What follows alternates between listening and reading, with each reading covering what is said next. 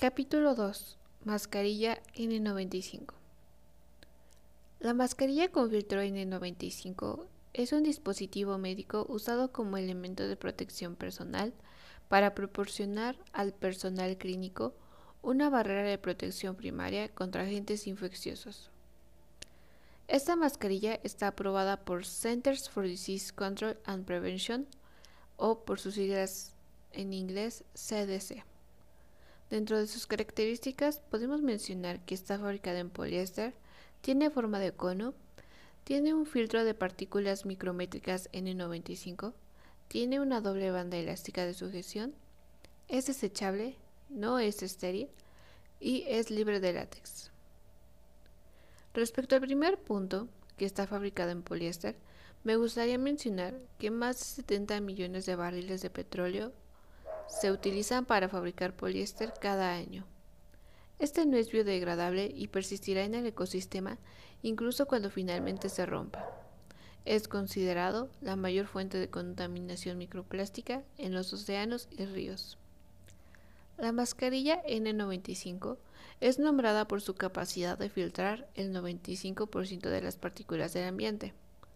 A diferencia de otras formas de mascarilla, las N95 son ajustadas, una vez colocada correctamente, la mascarilla debe estar bien ajustada y crear un sello contra la piel con un mínimo de fugas, lo que la hace muy segura, pero también puede ser incómoda. Las N95 son suministros críticos que deben ser reservados para los trabajadores de la salud y otros equipos de primeros auxilios. De lo contrario, los estamos exponiendo a un tremendo riesgo. Los CDC también han declarado que el uso de la N95 no está recomendado para el público en general.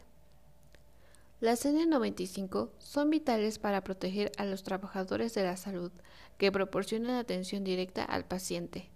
No solo están en contacto muy estrecho con los pacientes, sino que a menudo llevan a cabo procedimientos, como la intubación de los respiradores, que aumentan el riesgo de infección al generar grandes cantidades de partículas de aerosol.